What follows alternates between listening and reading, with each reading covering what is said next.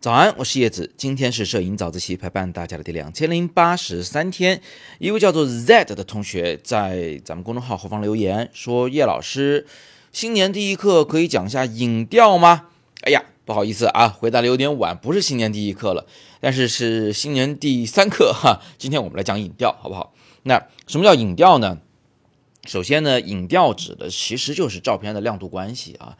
呃，有亮的地方、暗的地方各占多少比例等等之类的，所以影调呢是在彩色照片和黑白照片里都存在的。但是啊，因为那个咱要把彩色这个事儿搅和进来以后，这事儿就很难讲了。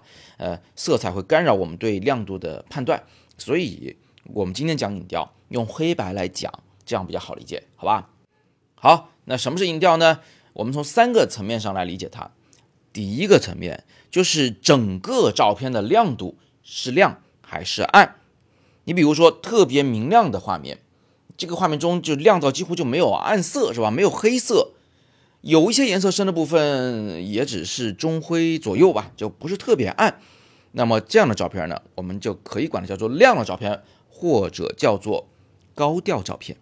如果一张照片绝大部分面积都是暗色的。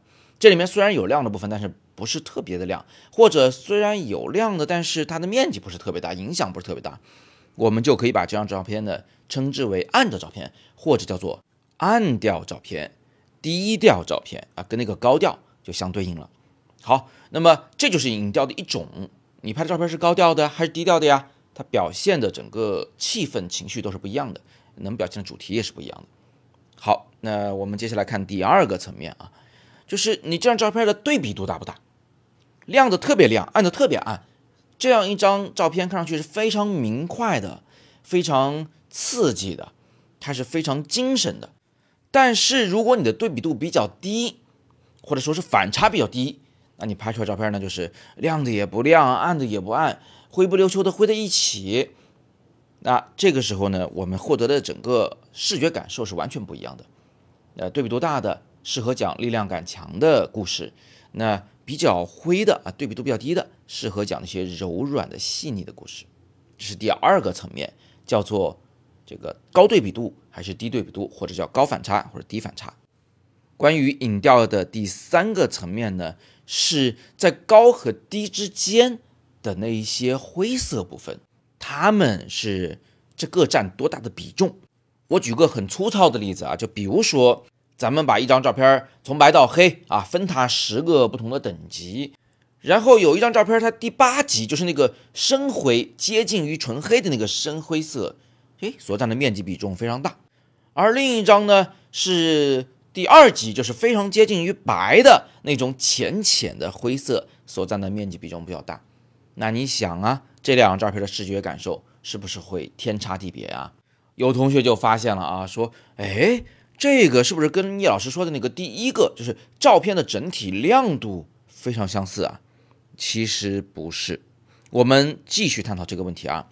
这十个等级中，如果第一张照片是第八级，占了画面百分之五十一的比重；第九级占了百分之二十四的比重；第七级占了百分之十的比重。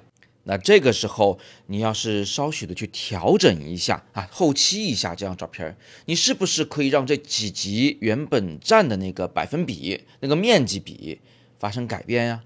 你可以让那个第八级的灰匀一点，匀到第七级里面来，换句话说，让它变亮一点点啊。同时呢，还匀一点点，匀到第九级里面去啊，黑色部分又增多一点点，等等等等的。这种细致的调整呢，我们也叫它影调关系的调整。那么很显然，最后这一种呢，大多数情况都是在后期处理中来调整的。你想啊，我们在自然光线下拍大风光，此时影调的第一个要素就照片偏亮还是偏暗，这咱们通过相机的曝光设置就能做得到，不就是光圈、快门、感光度吗？而第二个参数，这画面的对比度是强是弱，咱们通过相机的。一些参数设定也可以调得出来啊，拍高反差的还拍低反差的嘛。但是第三个层面的影调控制呢，就不由我们决定了，由大自然决定，由这个风光它本身的样子来决定。当然了，我们也不能说是完全由对方决定，我们还是可以控制的。怎么控制呢？通过构图来控制。世界就是这么个样子，但是我们拍世界的哪个局部是由我们自己决定的，所以你可以去拍那个你想要的那个区域啊，获取它本身所体现的那个影调关系，或者你干脆等一等。等到日落时分，说不定整个影调关系就都变化了。当然了，你也可以回来以后用后期处理再来重新调整影调。但是我们还是那句话啊，能在前期拍的就不要放到后期来做，因为后期过程中肯定会有画质损失。好了，那今天我们就聊这么多，希望大家通过今天的早自习已经完整的理解了影调到底是什么。我建议大家啊。在调整黑白照片时，再去细细品味这个影调关系。以后呢，熟练了再放到彩色照片中来评判、来调整它。这样的话呢，可能思路会更清晰一点。那么今天我们就回答 Z 同学的问题，回答到这里。我还收到了其他同学的好提问啊，不过我们会慢慢的在未来的摄影早自习中来回答大家。同样的，也欢迎你在我们的早自习后方留言，我会尽力为您解答。还是那句话，我为大家录制的很多摄影好课都在阅读原文中，欢迎你戳进去找一找，看看有没有你喜欢的，能够帮到你的。那今天是摄影早自习陪伴大家的第两千零八十三天，我是叶子，每天早上六点半，微信公众号“摄影早自习”，不见不散。